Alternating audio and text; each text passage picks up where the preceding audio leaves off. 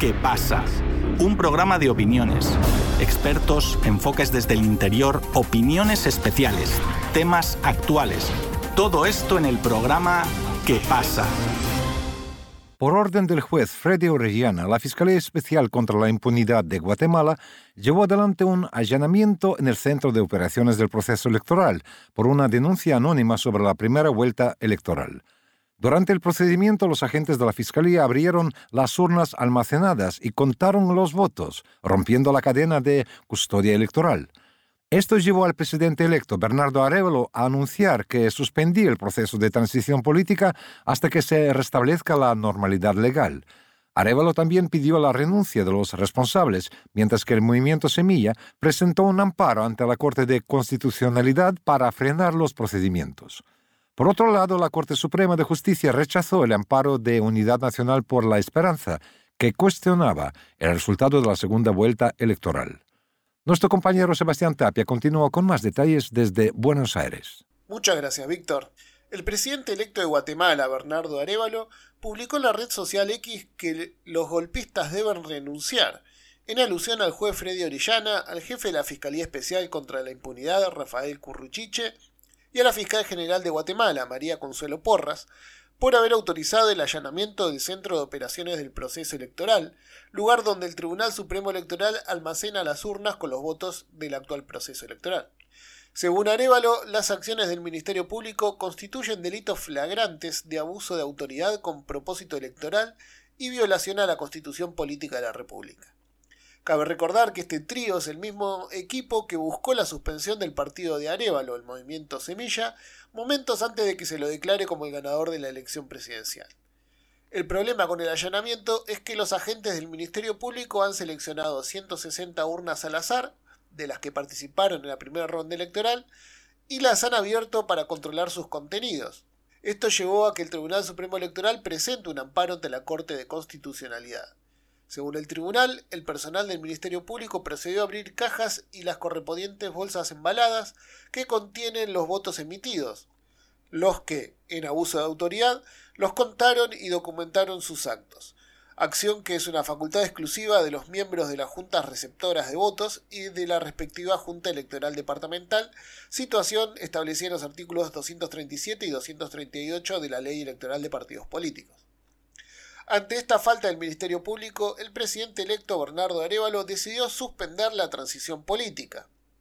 Ante la situación provocada por Porras, Curruchiche y Orellana, hemos informado al presidente Yamatei que suspendemos temporalmente nuestra participación en el proceso administrativo de transición en tanto se restablecen las condiciones políticas institucionales necesarias, publicó Arevalo en la red social X. Por su parte, el movimiento Semilla presentó un amparo ante la Corte de Constitucionalidad para detener las acciones del Ministerio Público en el Centro de Operaciones de Proceso Electoral y también presentó un oficio para sumarse al amparo de que el Tribunal Supremo Electoral realizó anteriormente. La respuesta del Ministerio Público fue emitir un comunicado en el que explica que solo está obedeciendo una orden judicial que no busca alterar los resultados de la elección, sino buscar indicios de un posible delito. El fiscal especial Rafael Curruchiche declaró que está actuando bajo una denuncia anónima de un ciudadano, pero no explicó de qué manera se relaciona con la causa por las firmas falsificadas en la creación del movimiento Semilla.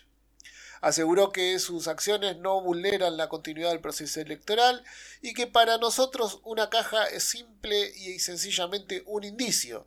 Es un indicio nada más y sobre eso es lo que vamos a hacer esa verificación correspondiente, refiriéndose a las urnas electorales.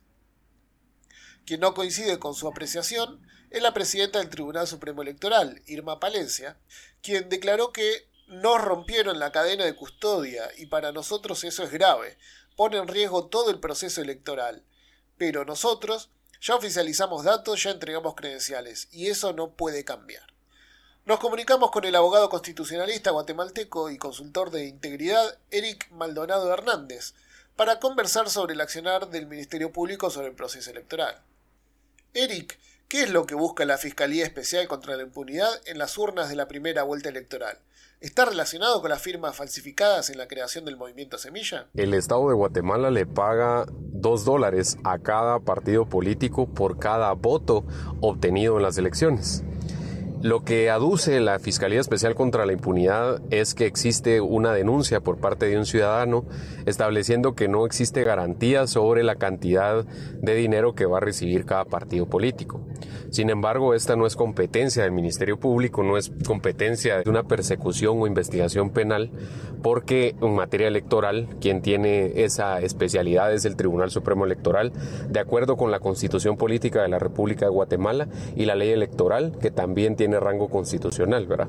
Entonces acá nos encontramos en un problema de separación de poderes, en un problema que atenta directamente contra la República y la democracia del pueblo de Guatemala, porque al final, digamos, quien tiene la facultad para manipular y para tocar los votos, para volverlos a, a contar y todo, son las autoridades del Tribunal Supremo Electoral y los funcionarios que designa la ley electoral y de partidos políticos de Guatemala directamente no está relacionado, digamos, con, con, el tema de las firmas del movimiento Semilla, porque ese es un tema diferente, digamos, en cuanto al tema jurídico. Definitivamente en el tema político, pues sí tiene una vinculación, en el sentido de que el, el objetivo, digamos, es desvirtuar las elecciones. Y el objetivo, digamos, de lo que está persiguiendo, digamos, la Fiscalía Especial contra la Impunidad es debilitar esa legitimidad de las elecciones, ¿verdad? Que al final, pues, existió y que al final pasó y entonces los resultados, pues, no son los, los que son adecuados, digamos, en relación a los intereses que están buscando. Entonces, en esa línea es donde abren este expediente, que es un expediente nuevo, es un expediente diferente, que no tiene una vinculación jurídica, pero sí tiene definitivamente una vinculación política. Tanto el Tribunal Supremo Electoral como el Movimiento Semilla presentaron amparos para frenar la apertura de las urnas. También el Tribunal Superior Electoral pidió a la Corte Constitucional que aclare el rol que puede jugar un juez como Orellana. ¿Podrá Curruchiche terminar con su investigación? ¿Hasta qué punto es una investigación legítima y no una operación política? Quien debe jugar un papel importante en todo este proceso deslegitimado que está ocurriendo es la Corte de Constitucionalidad. El Tribunal Constitucional de Guatemala debe de acuerdo con la Constitución, defender el orden constitucional. Tiene funciones de verificar la violación a derechos constitucionales y en este caso definitivamente son derechos difusos de toda la población guatemalteca que es en relación al voto, es en relación a la democracia y es en relación a la república y a la separación de poderes. Existen atentados directamente a la república, a la separación de poderes y esa división que debe existir y esos frenos y contrapesos definitivamente se ven afectados porque se están desvirtuando y se están utilizando para intereses particulares o intereses diferentes a los que deberían de ser del interés común.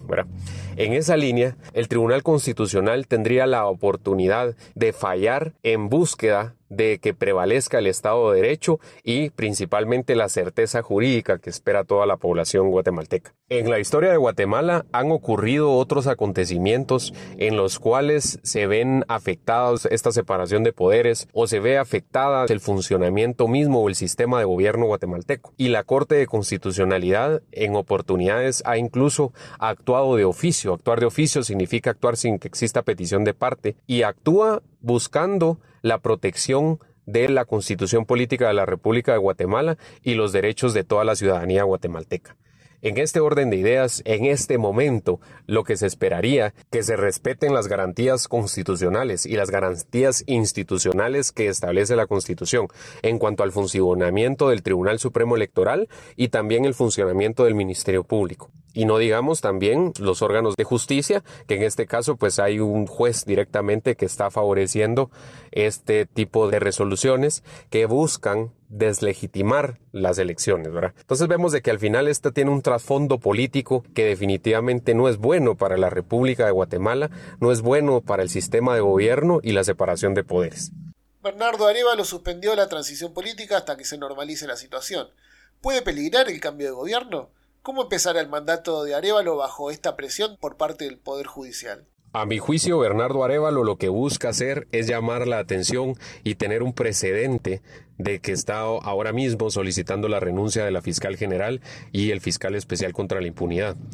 En esa línea lo que busca es hacer un llamado de atención a la población y que preste atención a que está pausando esta transición del gobierno para que todos volteemos a ver lo que está ocurriendo con el Ministerio Público. Definitivamente esto puede ser positivo o puede ser negativo porque por un lado también es importante que se realice la transición, es importante que él fortalezca su liderazgo como presidente electo y que finalmente asuma la presidencia de la República de Guatemala el 14 de enero del próximo año. No debe ser fácil de que existan grupos de poder interesados en hacer hasta lo último, llegar hasta las últimas consecuencias para que él no asuma la presidencia. Prueba de ello es la existencia de varios expedientes, varios procesos relacionados o no con el partido político y con la candidatura presidencial de Bernardo Arevalo. En esta línea lo importante es que los diferentes órganos del Estado actúen de conformidad con la ley, que se busque la protección del Estado de Derecho, la democracia, el sistema de gobierno y la república. Eso es lo más importante en este momento y es lo que nos tiene reflexionando, lo que nos tiene a todos al pendiente y estamos a la expectativa que se protejan y se garanticen los derechos de toda la población guatemalteca. Como repito, el gran llamado a defender el orden constitucional es el Tribunal Constitucional de Guatemala, quien debería de realizar un fallo, una resolución contundente en defensa de la República de Guatemala. El conflicto entre el Ministerio Público y el Movimiento Semilla parece no tener fin, incluso poniendo en riesgo la transición de gobierno. Lo único que queda claro desde que terminó la segunda vuelta electoral es que hay una pequeña parte de Guatemala que no está dispuesta a dar vuelta a la página y permitir la llegada del nuevo gobierno.